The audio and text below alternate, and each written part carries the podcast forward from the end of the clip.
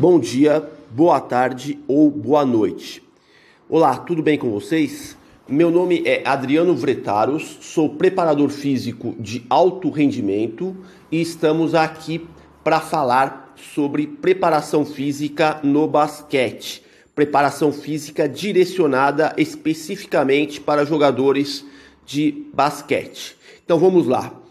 É, o tema de hoje que eu pretendo é, discorrer com vocês é sobre o treinamento trifásico.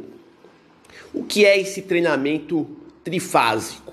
É, eu não sei se vocês já ouviram falar é, desse termo ou terminologia que é o treinamento trifásico. O treinamento trifásico que eu quero discutir com vocês é baseado, fundamentado no livro chamado Treinamento Trifásico, uma obra que foi publicada em inglês e cujo autor é o preparador físico da Universidade de Minnesota, nos Estados Unidos, chamado Carl Dietz. E ele divide a autoria desse livro com outro autor chamado Ben Peterson. O ano de publicação desse livro é 2012. É, eu devo confessar que quando iniciei a leitura desse livro, não esperava muita coisa, pois já ouvia, pois já tinha ouvido falar do mesmo alguns anos atrás. Mas depois de concluir a leitura do livro, fiquei sabendo, fiquei com uma impressão é, positiva daquilo que me foi apresentado, apesar de não ser nenhuma teoria revolucionária. Eu, particularmente, classificaria o livro e sua respectiva base metodológica como interessantes. É, bom, adentrando no conceito, esse conceito de treinamento trifásico é voltado especificamente para o treinamento da força.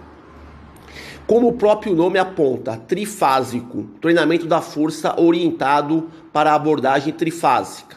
É desenvolvida com base em três regimes de contração muscular: os regimes de contração excêntrico, isométrico e concêntrico, nessa respectiva ordem. Vamos falar um pouco sobre cada um desses regimes de contração muscular. É, o regime excêntrico, também chamado de regime negativo, trabalha o alongamento muscular. A resistência externa é superior à força aplicada. No regime concêntrico, que é chamado de regime positivo e trabalha o encurtamento muscular, a resistência externa é vencida pela força aplicada. E no regime isométrico, terceiro regime, é um regime estático, no qual o comprimento muscular não se altera.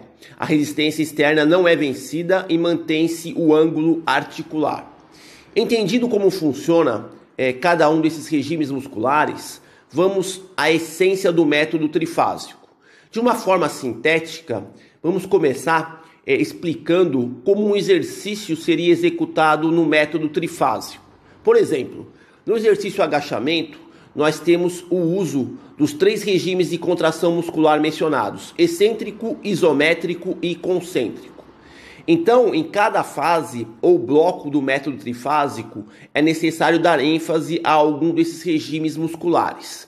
Vamos lembrar que o método trifásico preconiza priorizar eh, os regimes musculares na seguinte ordem proposta pelos autores do livro: regime excêntrico, regime isométrico e regime concêntrico. Assim, na fase inicial, deveria ser dada ênfase ao regime excêntrico, numa fase subsequente ao regime isométrico e, por fim, uma outra, a última fase ao regime concêntrico. Vamos pegar, vamos pegar um exemplo do exercício agachamento. É, num bloco inicial, que pode ser diário, semanal ou mensal, funcionaria da seguinte maneira: biomecanicamente, o agachamento começa com o regime excêntrico, quando o jogador está realizando a parte descendente do movimento. Depois passa para uma fase isométrica, quando o jogador está lá agachado lá embaixo, e logo em seguida para a parte para o regime concêntrico, quando o jogador está realizando a fase ascendente do movimento. Nesse sentido, podemos colocar cada uma dessas fases em números concretos. São três números. 3, 1, 2, por exemplo. Esse número 3, 1, 2 indica no agachamento que o jogador deverá realizar a fase descendente, que é fase excêntrica, em 3 segundos. é, a fase isométrica em um segundo e a fase concêntrica ascendente em dois segundos. Então, 3, 1, 2 no agachamento. 3 segundos para a fase excêntrica, 1 segundo para a fase isométrica e 2 segundos para o regime de contração concêntrico. É, deu para notar que esse número 312, a fase está a fase não, a ênfase está na fase excêntrica, a fase descendente do agachamento. Alterando esse número para outro exemplo, para por exemplo 242, teríamos uma ênfase maior na fase isométrica, no, quase, no caso 4 segundos. Então seria 2 segundos para a fase descendente, que é excêntrica, 4 segundos para a fase isométrica e 2 segundos para o regime concêntrico do agachamento. Outra variação nesse número seria 214. Teríamos uma ênfase na fase concêntrica do movimento no agachamento. 2 segundos para o regime excêntrico descendente, 1 um segundo para o regime isométrico e 4 segundos para o regime de contração concêntrico. O uso desse numerário, que indica qual a predominância de regime de contração muscular, é a base, é o alicerce do treinamento trifásico. São essas variações do numerário que indicam o regime predominante em cada exercício e podem ser alteradas diariamente, semanalmente ou em blocos mensais, no caso, o mesociclo. Essas variações na predominância do regime muscular, atrelada com alterações nas cargas impostas, gerariam uma periodização devidamente dosada. No livro são explicadas as formas de manipulação do volume e intensidade das cargas usadas no método trifásico. Uma manipulação correta dessas duas variáveis, no caso volume e a intensidade, é que irá permitir uma otimização adequada no rendimento neuromuscular dos jogadores de basquete. Somando-se a isso, são discutidos também formas de atingir picos de performance os chamados picos de desempenho. E são citados também no livro parâmetros de carga mais apropriados. Se os princípios comentados no livro forem bem aplicados, ou seja, bem estruturados no modelo de periodização, conseguiríamos promover estímulos para gerar adaptações positivas contínuas. É, não é simples explicar a metodologia de um livro com quase 400 páginas em alguns minutos. O que pode ser dito é que o treinamento trifásico é uma metodologia válida para o desenvolvimento da força, que pode ser aplicada em jogadores de basquete. Nesse livro sobre o treinamento trifásico são discutidos outros tópicos complementares que auxiliam na implementação desta metodologia.